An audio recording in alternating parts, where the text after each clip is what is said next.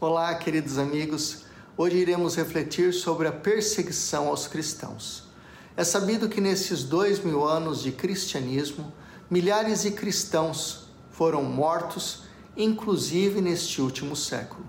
O nazismo matou 60 milhões de pessoas, sendo 6 milhões judeus, 50 milhões de católicos e 14 milhões de protestantes aproximadamente.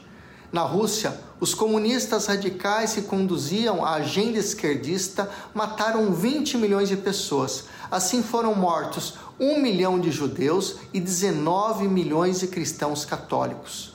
Na China, os radicais comunistas mataram 70 milhões de pessoas. No Japão, foram mortos 12 milhões de pessoas com o bombardeio de Hiroshima e Nagasaki, e eram as duas únicas cidades católicas no Japão.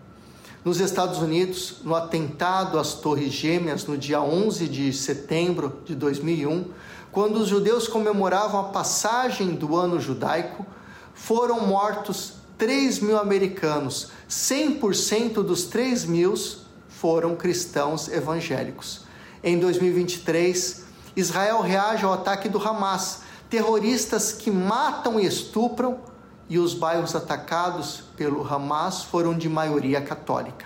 É triste perceber que a agenda esquerdista e comunista está tomando conta da América Latina, perseguindo e colocando na cadeia padres e cristãos, cerceando aos poucos a liberdade, acusando os bons de serem terroristas e deixando os políticos ladrões soltos.